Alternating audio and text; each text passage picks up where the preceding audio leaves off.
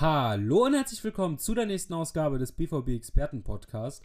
Heute sprechen wir so ein bisschen über die mögliche Transferphase des BVB. Also was kann man erwarten, wo muss man etwas tun, wer könnte kommen. Also so den Kader-Talk, den wir zuvor hatten mit Timo, äh, den fasse ich jetzt nicht direkt zusammen, aber ähm, ich, ja, mach so ein paar Schlussfolgerungen im Sinne von wer bleibt und bring da nochmal so ein paar Namen ins Spiel. Jetzt gar nicht mal ähm, hauptsächlich im Bereich von, wen ich jetzt gut finden würde, sondern vielmehr, was so jetzt wirklich Sinn macht und was man vom BVB auch erwarten kann, also was wirklich durchgeht. Also ich kann natürlich sagen, dass ich einen Karim Adeyemi sehr gut für einen Sturm finde, aber den wird man diesen Sommer nicht bekommen. Also in die Richtung geht das heute. Heute sprechen wir wirklich darüber, was wirklich realistisch ist und was wirklich passieren könnte. Natürlich, es ist äh, Corona-Zeit oder es ist für mich auch immer noch Corona-Zeit, für mich ist es die Gegenwart, für viele ist es ja schon die Vergangenheit. Ähm, heißt, wir werden auch ein bisschen sparen müssen. Heute kam die Nachricht raus, dass Borussia Dortmund einen ja, Verlust von 45 Millionen Euro hat. Ich möchte heute gar nicht zu sehr auf die Finanzen eingehen, ähm, da das nicht mein Spezialgebiet ist und auch nicht das Themengebiet des Podcasts. Aber eine Sache kann man festhalten: die Zeichen für den Kai Havertz Wechsel in Höhe von 120 Millionen Euro verdichten sich zumindest nicht. So können wir das mal festhalten. Ich gehe davon aus, dass man kleinere Brötchen backen wird. Ich kann auch schon mal eine These vorwegnehmen. Man wird keinen Transfer in meiner Rechnung über 15 Millionen Euro machen. Und ich gehe schon mal eins weiter. Das werde ich dann später auch noch mal ausführlicher erläutern. Selbst wenn man Jaden Sancho verkauft, jetzt könnt ihr ja schon so eine Tendenz erkennen, welche ich habe, wird man, vorausgesetzt man kriegt den für 120, 130, 140, ähm, okay, wegbekommen ist das falsche Wort. Sagen wir mal Manchester United, ich glaube jeder weiß, um welchen Verein es sich in der Theorie handelt, zahlt die Summe X, die Watzke im Doppelpass angesprochen hat. Ich bringe jetzt einmal mal die 130 ins Spiel. Dann glaube ich auch, dass man trotzdem keinen Transfer über 30 Millionen Euro tätigen wird. Das komplett äh, mit eingenommen. Wieso? Später mehr. Ich hätte gesagt, wir gehen so ein bisschen von, ja, Position zu Position. Ich mache das jetzt mal relativ schnell einmal ganz kurz durch. Ähm, muss hier mal ganz kurz mein Handy zur Hand nehmen. Ich habe mir da nämlich so eine kleine Aufstellung schon zusammengebastelt, wie das kommende Saison bei uns aussehen könnte. Ich kann euch schon mal sagen, was bei mir passiert und dann werden wir über die ganzen Positionen sprechen. Also ich werde euch jetzt nicht den Namen vorwegnehmen, aber ich kann euch schon mal sagen, auf welcher Position es passiert. Also okay, Meunier und Bellingham, ich glaube, äh, über die sind wir uns alle einig, dass die beiden kommende Saison beim BVB spielen werden. Dann habe ich in Klammern gesetzt noch einen Innenverteidiger. Da bin ich noch nicht ganz so sicher, ob ich den jetzt mit reinnehme oder nicht. Ähm, ich habe einen Zehner-Flügelspieler. Ich habe einen Stürmer. Und, jetzt wird es ganz interessant, ich habe auch einen Torwart. Ja. Und ganz unten in Klammern habe ich noch ein Flügelspieler-Talent aufgeschrieben. Das äh, werde ich dann auch nochmal später genauer erläutern. So, ich hätte gesagt, wir fangen direkt an auf der Torwartposition. Also, Roman Bürki, Vertrag verlängert. Äh, da wird nichts passieren. Der wird kommende Saison das BVB-Tor als Nummer 1 hüten. Aber ich habe Marvin Hitz mal auf die Abgangsliste gepackt. Ich kann mir sehr, sehr gut vorstellen, dass man Marvin Hitz keine Steine in den Weg legen wird, wenn ein Angebot reinkommt. Da ich einfach schlichtweg finde, dass Marvin Hitz für den Ersatzkeeper viel zu gut ist mit 32 beziehungsweise bald 33 noch in einem guten Torhüteralter ist und vielleicht nochmal interessiert ist, ein bis zwei Jahre in der Schweiz zu spielen. Oder vielleicht in der Bundesliga. Ähm, ist auch jetzt irrelevant in der Hinsicht. Aber ich glaube jedenfalls nicht, dass er sich beim BVB bis zur Rente auf die Bank setzen möchte. So. Ähm, da ist mir nämlich eine ganz schlaue Idee gekommen, was auch der Entwicklung von Unbehauen sehr gut entgegenkommen würde. Ihn einfach nur auf die Bank zu setzen, das bringt keinen was, das ist klar. So, Deswegen habe ich mir gedacht, man holt sich einfach einen etwas, ja, einen guten Keeper für die U23 ähm, und wird diesen mit Unbehauen so ein bisschen rotieren. Also mal sitzt der Keeper der U23 ähm, bei Dortmund auf der Bank, ähm, mal sitzt ähm, dann halt Unbehauen auf der Bank bei der 2. Ich meine ja, ähm, also da bin ich mir eigentlich relativ sicher, wenn die, wenn Unbehauen zum Beispiel samstags auf der Bank sitzen würde, aber nicht eingesetzt wird und sonntags die U23 spielt, dann dürfte er meines Wissens nach sogar spielen. Also das äh, eine schließt ja das andere nicht aus, dann Worst Case, sage ich jetzt mal. allerdings kannst du auch, um eben einem Unbehauen mehr Spielzeit zu geben, beziehungsweise um ihm Spielzeit zu gewähren, kann man eventuell auch schon ähm, überlegen, ob man vielleicht so eine Rotation macht. Also dass man sagt, dass Unbehauen der Pokalkeeper wird, äh, dass er mal vielleicht in dem einen oder anderen Bundesligaspiel starten darf. Ist jetzt mal so eine grundsätzliche Überlegung, weil jetzt, desto länger ich darüber nachgedacht habe und auch der Fakt, dass Marvin Hitz gegen Hoffenheim nicht im Tor stand, mh, das zumindest so in Erwägung gebracht haben für mich. Also ich finde den Gedanken sehr, sehr interessant. Ist jetzt aber auch nicht der Grund des heutigen Podcasts, dass ich den jetzt ganz in der Tiefe besprechen möchte. So, dann machen wir weiter. Ähm, also, naja, okay, wie machen wir weiter? Also, Keeper äh, kann ich euch jetzt leider keinen Namen nennen, äh, weil ich einfach jetzt nicht sagen kann, da, der Keeper aus äh, der vierten, also aus der Regionalliga Südwest ist gut oder aus der Regionalliga Nord ist gut oder aus der dritten Liga, keine Ahnung in dem Bereich. Also da muss den Jungs vom BVB etwas Gutes einfallen. Allerdings kann ich mir das sehr gut vorstellen, dass man da was findet. Machen wir weiter. Innenverteidigerposition. Momentan Manuel Akanji, Leo Balerdi, Mats Hummels und Sagadu. So, kann ich sagen, einer daraus geht. Also für mich erwarte ich. Ich sage, dass man entweder Akanji oder Balerdi abgibt. Meine Vermutung ist, dass man Balerdi ausleihen wird. Ähm, Akanji gehe ich, um das schon mal zu argumentieren, eigentlich mittlerweile sogar von einem Verbleib aus, ähm, obwohl ich mal so auf Twitter mal auch nochmal relativ lange auf der Abgabenseite war. Ähm, um das nochmal so kurz zu erklären, ich glaube einfach, nachdem ich jetzt so ein bisschen nachgedacht habe, dass Akanji einfach ganz dringend ähm, nochmal gehalten werden muss, weil man für ihn halt wirklich keinen Cent diesen Sommer theoretisch sehen würde. Also erstmal kommt die wirtschaftliche Krise dazu und dann kommt auch noch seine sportliche Krise dazu. Also für den Akanji hat momentan einen Marktwert von 20 Millionen Euro und ich meine, äh, nagelt mich trau nicht darauf fest, dass man vergangenen Sommer für ihn 40 bis 50 bekommen hätte. Also ich meine, dass da mal irgendwas im Raum stand. Also das wäre dann schon ein unheimlicher schlechter Zeitpunkt, ihn jetzt wirklich zu verkaufen. Ich würde ihm nochmal den Rücken stärken, würde versuchen, ihn nochmal aufzubauen und würde nochmal eine wirklich hoffentlich sehr gute Saison mit ihm spielen. Ich kann eins schon mal vorwegnehmen, bei mir, ich habe mir hier so eine schöne Lineup 11 11 aufgezeichnet. Ist er jetzt nicht in der Startelf? Für mich ist er die erste Rotationsmöglichkeit. Ähm, hängt allerdings halt auch sehr viel von Verletzungen ab. Also das sei schon mal so mit dazu genommen. Dazu kommt ja noch Rotation. Ich kann auch eins schon mal verraten. Jetzt in der Aufstellung, wie ich sie geplant habe, spielt Jan rechter Innenverteidiger. Das ist natürlich auch nicht in Stein gemeißelt. Und Jan kann natürlich auch ein Zweiter nach vorne rücken und dann spielt er nach Kanjin rechten Innenverteidiger oder halt Piszczek, wenn er fit ist, äh, wenn er kann. Ähm, natürlich ist da auch eine Option. Oder unser anderer Monsieur, den wir verpflichten. Ähm, um nochmal jetzt mit Balerdi weiter zu argumentieren. Äh, Balerdi braucht ganz dringend Spielzeit. Also ich will das Spiel gegen Hoffenheim nicht überbewerten, aber da hat er mir halt wirklich absolut gar nicht gefallen. Und wie gesagt, es ist jetzt leider zu kurz, ähm, das jetzt ausführlich zu erklären, aber ich möchte es in dem Punkt nicht an der fehlenden Unterstützung festmachen. Bei dem 1 zu 0 ist es einfach nur fehlende individuelle Klasse, dass man da weder entschlossen rausrückt, ähm, noch entschlossen den Rückraum deckt. Vor allem habe ich das Gefühl, dass er den im Rückraum nicht mehr sieht. Äh, und dann so eine halbe Nummer, das war ja nicht das einzige Mal. Also natürlich viel Verunsicherung dabei, erstes Profispiel. Aber der Junge ist jetzt, glaube ich, auch schon 20 und wird bald 21 oder wie das? Ne, er ist sogar schon 21. Ach du Scheiße. Äh, ist, also mit 21 solltest du da eigentlich schon auf einem höheren Stand sein. Und auch wenn ich mich damit unbeliebt mache, mich würde es übrigens auch nicht überraschen, wenn man Balerdi ganz verkauft.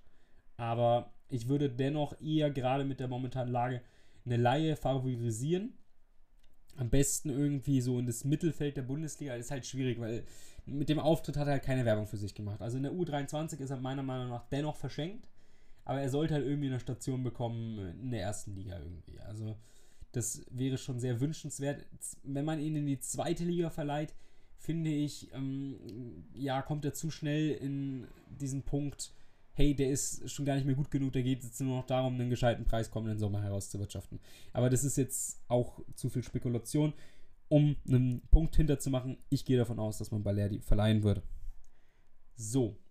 Ähm, wo machen wir weiter? Ah ja, wir sind bei der Innenverteidigung. Ja, dann haben wir jetzt schon die beiden Abgangsnamen sozusagen diskutiert. Also Sagadu übrigens, ähm, Vertragsverlängerung steht so gut wie bevor, da mache ich mir keine Sorgen. Mats Hummels sowieso unumstritten. Pistru hat schon verlängert. Äh, Namdi Collins gehe ich einfach mal spekulativ davon aus, dass man ihn ab Januar ähm, mit in den Profikader mit eingliedern wird, ab und zu. Ich gehe davon aus, dass er kommende Saison sein Profidebüt geben wird. Allerdings müssen wir auch noch die Sommervorbereitung ähm, abwarten, wo ich auch von ausgehe, dass er da schon teilnehmen wird. Aber wie gesagt, das ist noch alles Zukunftsmusik. In meiner Kaderplanung habe ich ihn als Hummels Backup reingeschrieben. Jetzt aber nicht im übertragenen Sinne. Ne? Also wenn Hummels ausfällt, heißt das jetzt nicht, dass Collins reinrückt. Aber ich habe hier nominell drei echte Innenverteidiger. Nein. Fünf echte Innenverteidiger ähm, auf meiner Liste. Und halt mit Jan und Pistol nochmal so zwei, ja, so flexiblere Leute. Auch wenn jetzt natürlich ein Koch natürlich auch theoretisch auf der 6 spielen kann. Und jetzt habe ich auch schon den ersten Neuzugang vorweggenommen, der bei mir aber noch in Klammern steht. Da bin ich mir noch nicht so ganz so 100% sicher, ob es den braucht, wenn man Akanji behält und Collins eine Zukunft äh, geben möchte. Die Rede ist von Robin Koch. Ich finde den Transfer, ich muss leider das Wort leider benutzen, sehr sinnvoll. Ähm, er hat jetzt einen Marktwert von 14,5 Millionen Euro. Vertrag bis 21. Es deutet alles auf Abschied hin.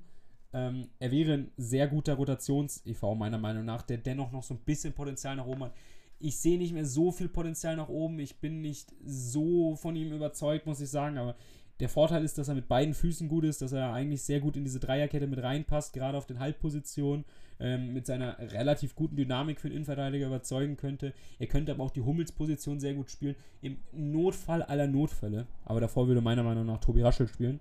Ähm, würde er bei mir auch auf der 6 theoretisch in Frage kommen von dem, was er bei Freiburg gezeigt hat. Aber ist jetzt halt auch nicht das Wahre da.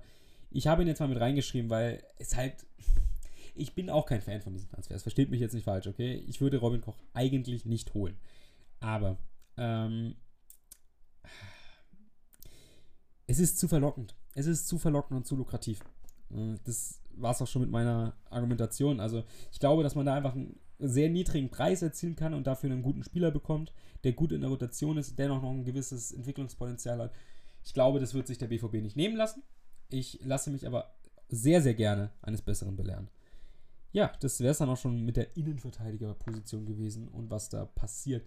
Alternativen ähm, könnt ihr euch gerne nochmal den Kader-Talk Innenverteidigerposition genauer anhören. Äh, jetzt hier auf die Schnelle, der jetzt auch wirklich in Frage kommt, ähm, gäbe es jetzt noch Simakan, aber da sehe ich jetzt auch ehrlich gesagt schwarz, daher der dann auch schon ein bisschen teurer wäre und ich versuche einen Sparkurs zu fahren und so wenig Dinge wie möglich zu verändern. Also übrigens, wenn es danach ginge, würde ich auch sehr gerne unbehauen in der U23 Stammkeeper haben und Hits als Nummer 2, aber das ist einfach nur so ein Gefühl. Ähm, machen wir weiter mit den beiden Außenverteidigerpositionen. Das ist ganz schnell abgehakt. Nein, es ist nicht ganz schnell abgehakt. Es ist verhältnismäßig schnell abgehakt. Äh, Meunier Guerrero meiner Meinung nach ähm, gesetzt, auch wenn ich davon ausgehe bzw. hoffe, dass Morey Meunier im Laufe der Saison den Rang abläuft. Ähm, Schmelzer gehe ich auch davon aus, dass er bleibt. Ich sehe mittlerweile kein, keine Anzeichen nach einem Abschied. Okay, äh, danke draußen, ich hätte das Fenster vielleicht ein bisschen eher zumachen sollen. Naja, ist jetzt auch nicht so schlimm, ich filter das einfach raus im Programm. Ähm, Nico Schulz bleibt bei mir auch. Ich glaube, dass man sich da einfach nicht unnötig eine Baustelle aufmachen möchte auch wenn ich es eigentlich sehr lobenswert finden würde, oder was heißt lobenswert, ist das falsche Wort jetzt in dem Fall, auch wenn ich es richtig finden würde, wenn man ihn verleiht.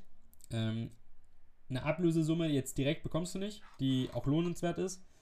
Ähm, aber wenn du ihn verleihst und er kontinuierlich Spielpraxis bekommt, dann ähm, könntest du vielleicht kommenden Sommer für ihn die 15 Millionen rausschlagen oder 20 mit ganz viel Glück.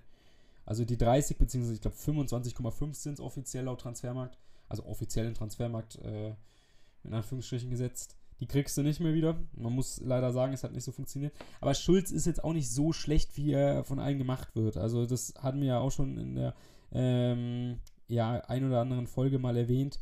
Ähm, also da auch noch ganz ruhig bleiben ich finde es halt im aktuellen System jetzt nicht 100% überzeugend. Aber man muss auch so sehen, es war jetzt seine erste Saison, er war viel verletzt. Vielleicht kommt er jetzt nach einer gescheiten Vorbereitung nochmal wesentlich besser zurück und kann seine Dynamik auch richtig ins Spiel bringen. Hier nochmal abwarten. Ich gehe davon aus, dass er bleibt. Also für mich linke Seite Rafael Guerrero Schulz als Notfall-Backup, Motivator, Marcel Schmelzer. Oder Notfall-Backup ist relativ, ne? Also wir brauchen ja noch einen Stürmer später, da ist Marcel Schmelzer auch mit dabei.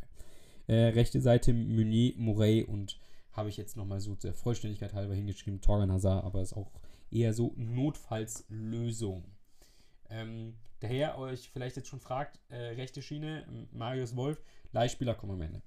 Äh, beziehungsweise jetzt am Ende dieses groben Vorstellens. Bei mir, ähm, Doppel 6-8, ähm, da passiert nichts Interessantes, eigentlich das, was man so erwartet. Äh, bei mir sind Witzel und Brand gesetzt, auch wenn ich da Witzel noch ein Fragezeichen hinter habe bezüglich der Startformation. Da kann auch sein, dass ein Jan vorrückt und ein Akanji hinten rechts verteidigt. Es kann aber auch ein Delaney starten, der mir da so mit am liebsten eigentlich wäre in der Dreierrolle.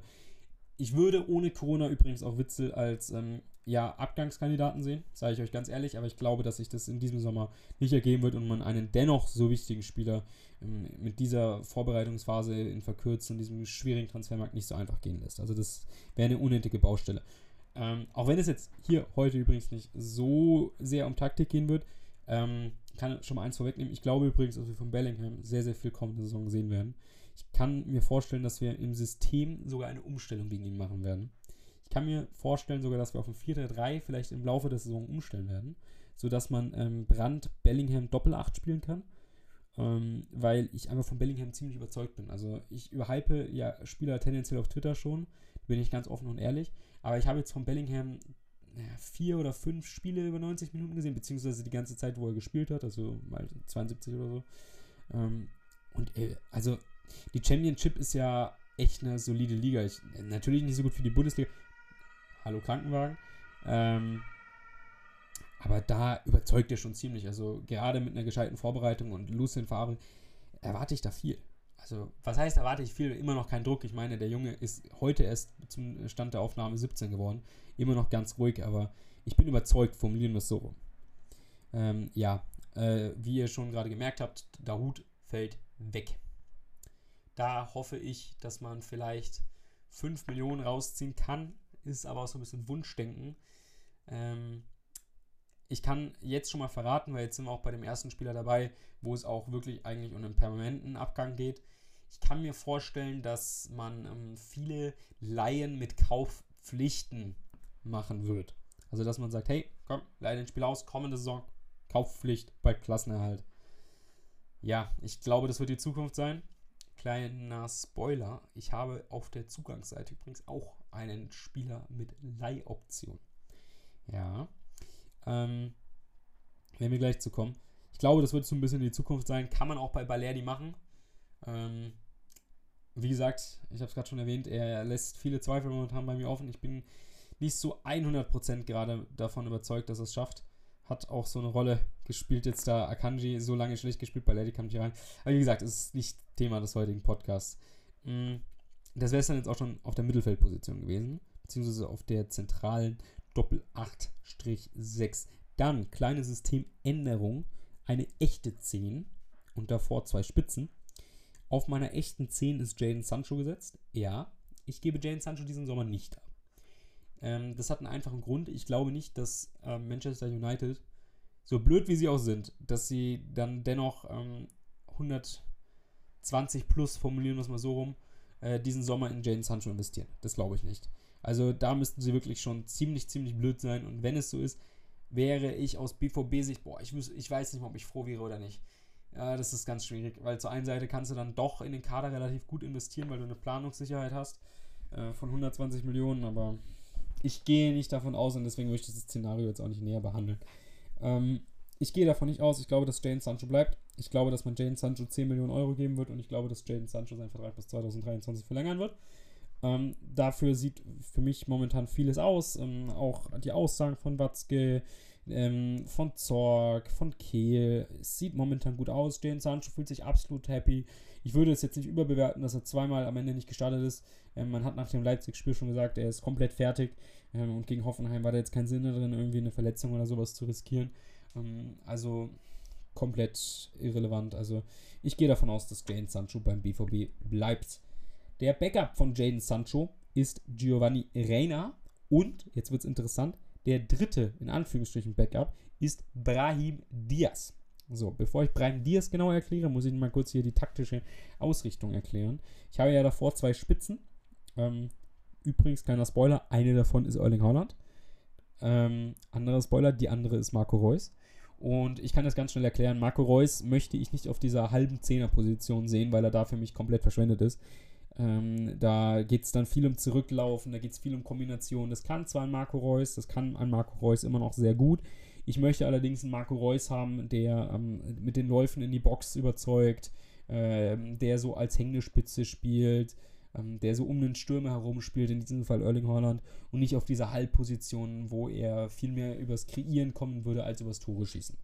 Ähm, und deswegen ähm, habe ich diese Formation jetzt so gewählt, dass wir einen echten Zehner haben, der viel auf die Außen driftet und sich da zum Kombinieren anbietet und daraufhin ein Brand ein bisschen weiter hochschiebt, ähm, um das dann, um das Vakuum in der Mitte zu füllen, wenn dann Sancho ähm, sich auf die Außen bewegt, wenn es dann um das Kombinieren auf den Außen geht. Ihr alle kennt das klassische BVB-Tor.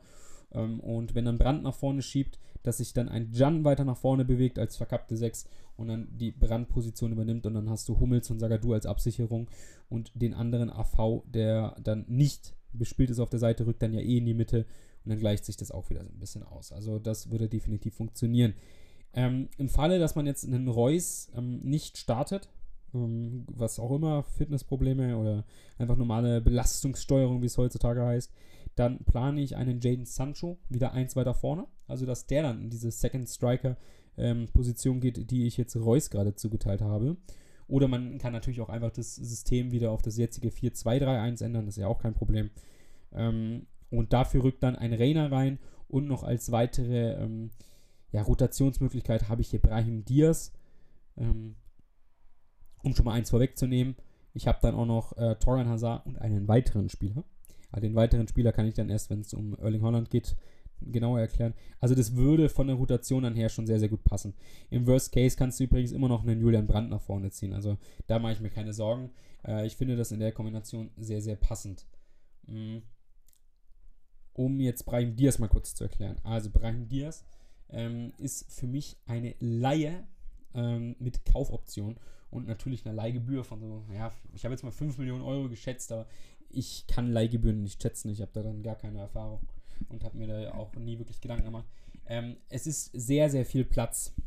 Ähm, naja, eben nicht. Es ist eben kein Platz, so rum, für Brahim Diaz bei Real Madrid. Also Brahim Diaz hat seit nach seinem Wechsel äh, vergangenen Winter, also Winter 18, 19, ähm, nicht bei Real 100% überzeugt. Ähm, hat, ja, also da kommt von mir die Tage. Ähm, mein Ziel ist Mittwoch äh, ein Tweet über ihn genauer im Detail mit Videoszenen. Ähm, er hat schon sehr gute Ansätze, aber und er hat auch ein sehr hohes Potenzial noch, aber so vom jetzigen Entwicklungsstand hinter so ein bisschen hinter Oedegaard und Kubo, ähm, Rüdi, äh, Rüdiger, ja, wahrscheinlich Rüdiger, oder? Rodrigo, Vinicius und Co. nochmal so ein bisschen hinterher. Dann hat man immer noch einen Renier, der auch noch überzeugt. Dann kommt aus Salassa, äh, mit Salassa aus äh, der zweiten Mannschaft äh, nochmal ein weiteres Stürmer-Top-Talent hoch. Also Jovic ist ja auch noch da. Hm, also natürlich spielt jetzt Jovic nicht genau die Rolle von äh, Brahim, aber es geht so um die Kaderbesetzung. Da ist ja dann unendlich viele Spieler da. Und ich sehe da keinen Platz für Diaz. Ähm, ist jetzt ja, wie gesagt, sind ja auch nicht alle so überzeugt. Und man muss halt auch ein bisschen Geld sparen und wird dann Brahim Diaz halt einfach nicht direkt kaufen und leitet ihn halt einfach aus mit einer Kaufoption oder Kaufpflicht von 10 bis 15 Millionen Euro kommende Saison. Also er ist für 25 Millionen von äh, Man City zu Real gewechselt. Übrigens komplett überteuert gewesen. Ich glaube, der hat damals äh, nicht mehr lange Vertrag gehabt. Ähm, und dann macht man das so. Also ich habe zwar so ein bisschen die Befürchtung, dass Real das so machen wird, dass in zwei Jahre innerhalb von Spanien ausleihen werden und dann in zwei Jahren am ehesten erst verticken werden, aber lasst mich träumen, okay? Ähm, das ist so mein Plan. Ich muss ganz ehrlich sagen, ich finde das mit Diaz nicht 100% wahrscheinlich. Ähm, ich finde es aber sehr passend, weil meiner Meinung nach braucht es noch einen Tempodribbler, einen Spieler von der Bank, der den gewissen X-Faktor äh, darstellen kann und der einfach nochmal eine Rolle spielen kann. Also ich sehe da halt im momentanen Kader von der Bank halt sehr, sehr wenige Spieler, um ehrlich zu sein, gar keinen. Also der wirklich so dieser X-Faktor ist. Also Milot Rashica zum Beispiel wäre da auch ein sehr gutes Beispiel gewesen. Ich möchte ihn jetzt nicht unbedingt beim BVB sehen, aber er wäre halt so ein Spieler mit Tempo, ähm, der im Dribbling relativ gut ist, der auch nochmal einen Spieler aussteigen lassen kann und dann selber für den Abschluss geht der, der halt einfach den Unterschied nochmal machen kann von der Bank. Ist jetzt kein Spieler, der 100% konstant ist, aber der zumindest dieses gewisse Etwas hat. Und Das hat Brahim Diaz meiner Meinung nach, hat Defizite, die werde ich auch noch genauer ähm, hervorheben, da müsst ihr euch keine Sorgen machen. Aber deswegen wünsche ich ihn mir sehr im Kader. Was auch bei Brahim Diaz auch noch sehr interessant ist, ähm, um es kurz zu machen noch, er kann auch auf der 10 spielen, also das ist er ausgebildet. Er ist ein guter Freund von Jane Sancho. Mm, das würde meiner Meinung nach schon sehr gut passen. Man hat eine gute Beziehung mit Real, da wird schon was drin sein. Man hat ihn ja auch schon vor seinem Wechsel zu Real beobachtet. Es kamen so zwei etwas unseriösere, aber es kamen Gerüchte zumindest auf, dass man an ihm interessiert sei. Ich bin sehr gespannt. Ich kann mir das vorstellen. So, ähm, davor Marco Reus, Erling Haaland. Äh, Backup für Reus habe ich jetzt hier einfach mal Hazard reingeschrieben, ist aber nicht in Stein gemeißelt, habe ich ja vorhin schon erzählt. Hinter Haaland stehen zwei Namen. Da steht einmal Yusufa Mokoko und der dritte Name ist Robin Quaison. Ähm, Robin Quaison mh, hat einen Marktwert von 10,5 Millionen Euro laut Transfermarkt. Mainz hat keine wirklich gute Saison gespielt. Ähm, Robin Quaison hat nur noch einen Vertrag bis 2021. Ich bin mir sehr sicher, dass er kommende Saison nicht in Mainz spielen wird, weil sich Mainz ähm, es nicht erlauben kann, ihn zu halten, nochmal eine Saison in der wirtschaftlichen Lage, da keine Ablösesumme äh, zu generieren. Wiederum kann ich mir auch schlecht vorstellen, dass man mit ihm nochmal verlängern kann. Äh, der Gute ist jetzt 26 und wird noch 27 dieses Jahr. Und ein weiteres Jahr bei Mainz in Anführungsstrichen zu verschwenden, ich weiß nicht. Also den Abschied sehe ich schon als sicher für ihn an. Ähm, Robin Quaison schnell erklärt, er kann alles in Offensive spielen. Also er kann Stürmer spielen. Er kann mit leichten Abstrichen, aber dennoch noch qualitativ gut genug für den Backup meiner Meinung nach auf den Flügeln spielen. Ähm, er kann sehr gut hängende Spitze spielen. Also ähm, jetzt so wie ähm, ich jetzt, ja okay, nein, also jetzt in einem 4, äh, nein, in einem 3, 4, äh, 2-1 zum Beispiel könnte der das so ein bisschen zurückgezogen ganz gut machen, wie es Marco Reus zum Beispiel gemacht hat am Anfang der Systemumstellung. Das kann er auch sehr, sehr gut. Er kann aber dennoch einen echten Stürmer geben, meiner Meinung nach. Also er ist jetzt kein klassischer Marco Reus, der sich viel hinter den Linien äh, zwischen den Linien anbietet und viel ähm, ja, von außen aufzieht auf äh, die Abwehrreihe zu. Er macht auch sehr gerne die Wege hinter die Kette. Er ist da sehr, sehr variabler und flexibler Spielertyp, den ich sehr gerne sehen würde. Er ist für mich gut im Abschluss. Ich muss aber ganz ehrlich gestehen, ich habe mich jetzt noch nicht intensiv mit ihm auseinandergesetzt. Ich finde die Idee wirtschaftlich sehr interessant, da ich nicht denke, dass er so teuer sein wird. Er kann alle Positionen in der Offensive spielen. Er ist im perfekten Alter.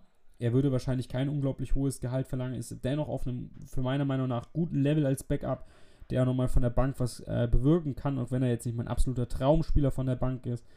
Ähm, aber hauptsächlich zählt hier eigentlich der finanzielle Faktor mit dazu. Ich lasse das jetzt einfach mal in der Hinsicht zu stehen und vor allem lässt sich dann auch daher auch theoretisch auf den Flügeln spielen kann, ähm, in einem 3, 4, 2-1 da auch was machen und man kann auch einen Mokoko deswegen problemlos ranführen. Und das ist das Wichtigste.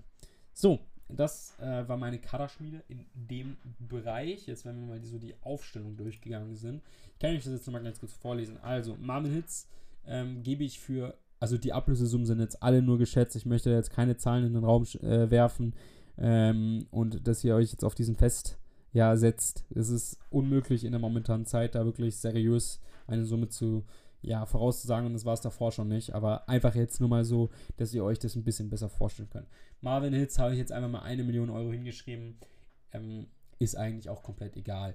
Äh, Leo Balerdi habe ich nur Laie hingeschrieben. Ähm, bei Darut habe ich jetzt mal optimistischerweise 5 Millionen hingeschrieben, wie, weil, wie vorhin schon erwähnt, ich eine Laie mit Kaufpflicht bevorzugen würde für ihn. Dann habe ich Immanuel Ferrei dazu hingeschrieben. Äh, den würde ich auch abgeben, eine Million Euro. Vielleicht für den irgendwie generieren wäre sehr schön. Da werde ich aber dann mit Timo nochmal mehr drüber sprechen, wenn wir im äh, Podcast über die Jugend nochmal etwas philosophieren. Da kommt dann bald was. Der gute Timo ist noch momentan im Urlaub. Dann ähm, sind wir auch schon bei den Leihspielern angelangt. Ähm, da gehen wir dann gleich nochmal drauf ein. Ich fasse nochmal kurz die Neuzugänge zusammen. Also Meunier, der ist zwar frei, aber der kriegt natürlich auch noch ein bisschen Cash. Ich habe jetzt einfach mal optimistischerweise äh, dazu geschrieben, Götze ging rechnen. Also da fällt ja jetzt schon eine Menge Gehaltsgefüge weg.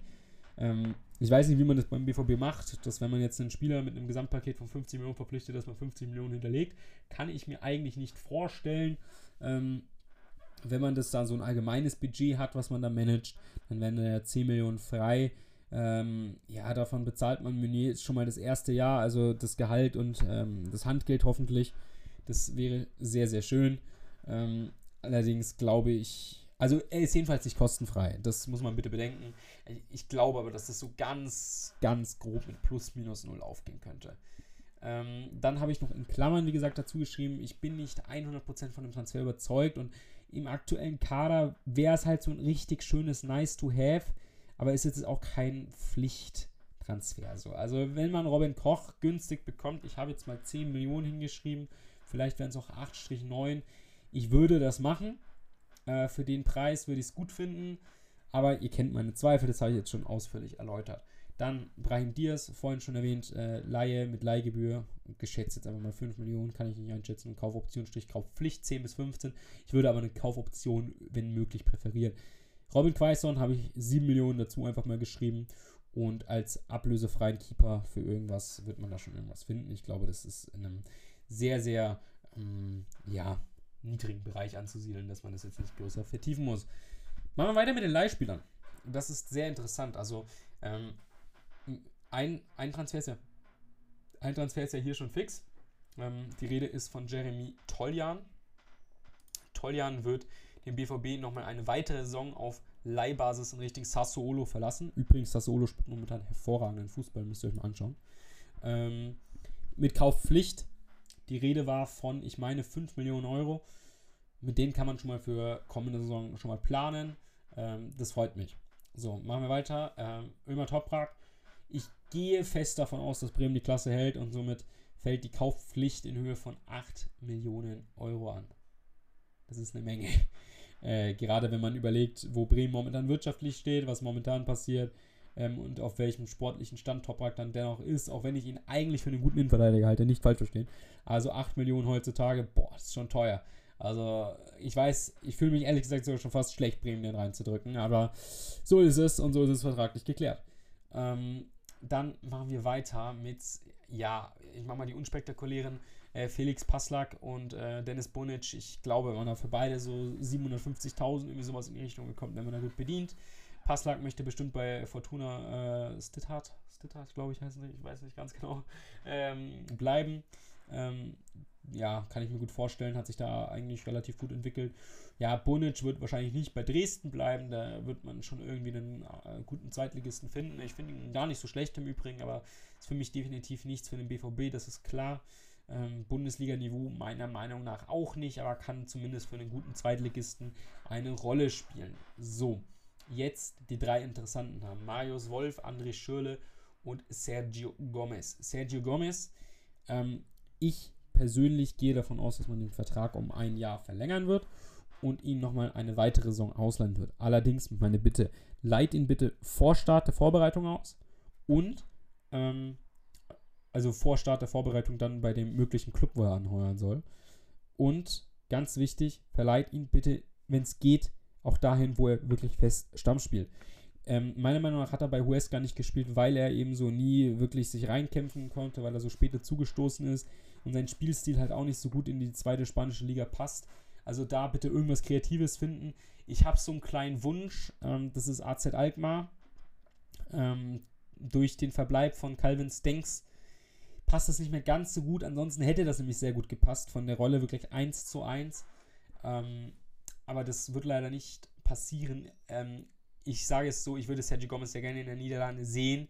Ich gehe davon aber aus, dass er in Spanien ähm, nochmal irgendwo verlieren wird und wir Sergio Gomez nicht mehr im BVB-Trikot sehen werden. Ich glaube, der Zug ist abgefahren. Ähm, er hat sich bei Huesca nicht wirklich entwickelt und auch schon die Saison davor leider nichts gezeigt, obwohl ich ihn eigentlich echt ziemlich interessant fand. Wenn ihr mehr über das Aus von, also in Anführungsstrichen Aus von Sergio Gomez beim BVB erfahren wollt, ich habe dazu auch eine Podcast-Folge aufgenommen. Einfach mal auf Spotify ein bisschen hin und her scrollen und dann findet ihr die auf meinem Channel. Auf iTunes natürlich genau dasselbe. Mm, da, wenn man ihn verkauft, was ich mir übrigens auch vorstellen kann, würde ich dennoch so zur Absicherung, da ich eben das gewisse Talent sehe, eine Rückkaufoption mit einbinden. 2, 3 Millionen Euro. Ich glaube nicht, dass die wer momentan zahlt, aber wenn, das wäre sehr schön. Dann Marius Wolf, ähm, ja, ist schwierig. Also die Kaufoption von 20 Millionen Euro wird Hertha sehr, sehr nicht, sehr, sehr sicher nicht ziehen. Also es wäre auch lächerlich lustig gewesen, wenn sie das getan hätten. Ähm, ja, jetzt kommt er zurück. Hm, ich hätte ihn theoretisch sogar in der Rotation mit Morey genommen. Sage ich ganz ehrlich, aber ich glaube, es ist zumindest klar, dass er keine Zukunft jetzt beim BVB hat. Ähm, wenn man für ihn 8 Millionen Euro bekommt, wäre das sehr, sehr schön. Es ist aber auch sehr hoch gegriffen. Also ich glaube, Marius Wolf hat, jetzt muss ich mal kurz nachschauen, ich glaube aber einen relativ niedrigen Marktwert mittlerweile. Ich glaube 6,5 Millionen Euro. Eine Sekunde. Ja, 6,5 Millionen Euro. Also wenn man da zum Beispiel auch nur, in Anführungsstrichen, ähm, 5 bis 8 oder sowas bekommt, wäre ich auch voll zufrieden. Also jetzt nicht falsch verstehen. Was aber wichtig ist, dass man sein Gehalt kommende Saison nicht zahlen muss und dass man da zumindest 5 Millionen irgendwie rausgekratzt bekommt, dass man nochmal ein bisschen Geld reinbekommt. Bei André Schürle habe ich einfach nur die Hoffnung, dass es keine Vertragsauflösung wird. Also, dass man da einfach hofft, okay, komm, egal welcher Club, ablösefrei, nimmt ihn, Hauptsache weg. Das ist meine Hoffnung. Also Ablösesumme sollte man da im besten Fall gar nicht erst verhandeln. Ähm, André Schöle ist halt, es ist halt wirklich krass, ähm, wie hart der Junge hier gefloppt ist. Ich kann mal kurz schauen, hat er Vertrag bis 21 oder 22? Meine 21, aber 22 würde mich nicht wundern. Ähm, da, da, da, da, da. 21, okay, Glück gehabt. Mhm. Ja, einfach, einfach da irgendwie eine Lösung finden. Also, dass der noch eine Zukunft vom BVB hat, ist, denke ich, ausgeschlossen. Das war es dann auch schon so mit der allgemeinen Übersicht. Ähm, ich habe noch so einen kleinen Wunsch. Äh, der ist sehr, sehr unrealistisch. Aber der gute Gabriel Veron von Palamas wird, ähm, ich meine, 3. Ähm, 3. September, oder wann wird er? Ja, am 3. September äh, wird der gute Mann 18 Jahre alt und dürfte somit aus Brasilien nach Deutschland wechseln, beziehungsweise nach Europa im Allgemeinen. Ähm, so wie ich das kenne, wird er am, am Ende zu Real Madrid gehen. Aber Gabriel Varon ist ein hervorragender Dribbler ähm, für die Außen und ist ein, also wäre ein absoluter Wunschspieler von mir, weil ich sehr, sehr viel Potenzial in ihm sehe und auch wirklich zutraue, dass er ganz nach oben kommt. Ähm, er wäre wirklich das Luxusbeispiel für ähm, X-Faktor von der Bank mit Potenzial nach oben. Ähm, kann da gerne nochmal ausführlicher mal was zu ihm machen, wenn das sich irgendwie anbietet. Aber ja, ich kann mir halt aber nicht vorstellen. Also er hat jetzt einen Marktwert von 22 Millionen Euro. Ist halt schwierig einzuschätzen. Also ich glaube, Brasilien trifft es finanziell sogar ein bisschen härter als uns das hier in Europa. Aber irgendwie ist er halt dann auch schon wieder zu gut, dass man für einen Spieler mit 22,5 Millionen Marktwert und immer noch Brasilien und Stürmer und trickreich. Also da gibt ja dann auch nochmal einen speziellen Preisaufschlag. Ähm, da irgendwie jetzt hier einen absoluten Schnapper macht, glaube ich jetzt auch nicht. Ich möchte es aber mal erwähnt haben. Also das äh, wäre so ein kleiner Wunsch, wenn man da irgendwas ganz Schlaues irgendwie hinbekommt. Ähm, Saison startet ja ein bisschen später, also auch das Transferfenster ein bisschen verschoben. Das wäre so ein kleiner Wunsch. Ähm, einfach mal schon mal erwähnt haben, aber wie es aussieht, zieht es ihn entweder zu Barca oder ähm, in die Premier League. Das waren jetzt so die letzten Nachrichten laut Transfermarkt. Ähm, aber wie gesagt, ich möchte es mal erwähnt haben. Das soll es dann auch schon für heute gewesen sein. Ich hoffe, ich habe euch äh, die Situation, so wie ich sie erwarte, ein äh, bisschen näher gebracht. Ähm, was ich nochmal so von der Wahrscheinlichkeit her einordnen möchte, also ich meine, äh, Meunier, Bellingham sind schon fix. Einen Innenverteidiger finde ich jetzt nicht komplett ausgeschlossen. Ich finde ihn aber nicht 100% notwendig, wenn man Akanji behält und Piszczek hat und Collins eine Perspektive bieten möchte. Ich würde hier mal 50-50 sagen. Ähm, dass ein Stürmer kommt, halte ich persönlich für relativ wahrscheinlich. Ähm, ich glaube, da wird man irgendwas Schlaues finden. Ähm, da würde ich mal so 70% geben. Ja, 70% ist schon ein bisschen hoch, so 65 sowas. Ähm, dass man Brahim Diaz holt, ist natürlich schwierig einzuschätzen. Es gab dazu kein gutes Gerücht. Dass man vielleicht in einen Tempo-Dribbler nochmal holt, würde ich mir persönlich sehr wünschen. Allerdings glaube ich es nicht. Sagen wir es mal so. Ähm, ich glaube da nicht dran. Ich gebe den Ganzen so 20 bis 30 Prozent. Ich finde es notwendig, aber ich glaube nicht, dass es passiert. Ähm, ja, das war es dann auch so, äh, dass das mit Hits passiert, ist so ein 50-50-Ding. Ich finde es, also für mich sieht es danach aus, aber irgendwie macht es auch keinen Sinn. Also einfach, einfach mal so stehen gelassen. Gut, ähm, ich, dann war es das jetzt auch wirklich. Ich bedanke mich sehr fürs Zuhören und würde mich sehr über eine Bewertung freuen, wenn du den Podcast über iTunes hörst. Durch diese Bewertung sorgst du dafür, natürlich deine ehrliche Bewertung, dass wir von iTunes noch besser anerkannt werden, da dieser Podcast so relevant ist, dass Leute diesen auch bewerten und werden dementsprechend auch Leuten vorgeschlagen, welche jetzt nicht mit mir oder Timo über Twitter oder Co. in Kontakt stehen und könnten somit unsere Zuhörerschaft noch mal ein bisschen weiter ausbauen, was uns in unserer Arbeit bestätigen würde und noch mal ein bisschen weiter motivieren würde. Damit würdest du uns wirklich sehr, sehr weiterhelfen. Und ich bedanke mich jetzt auch an der Stelle. Ich wünsche euch einen schönen Tag. Ähm, ich nehme diesen Podcast gerade ähm, um 21.22 Uhr am Montagabend auf. Für mich geht morgen das erste Mal wieder in die Schule, wo ich auch einen wirklichen Schultag habe und keine Hygiene-Einweisung. Es wird hart für mich, morgen um 6 Uhr aufzustehen. Aber wenn du das hörst, vielleicht hörst du es ja schon in der Früh ähm, auf dem Weg zur Arbeit, dann wünsche ich dir einen schönen Arbeitstag. Ich bin jetzt auch wieder am Leiden, nachdem ich euch auf Twitter die ganze Zeit mit schönen Pep Guardiola, äh, Borussia Dortmund 2025 Tweets ähm, zum Träumen gebracht habe. Und wünsche dir jetzt noch einen schönen Tag und auf Wiedersehen.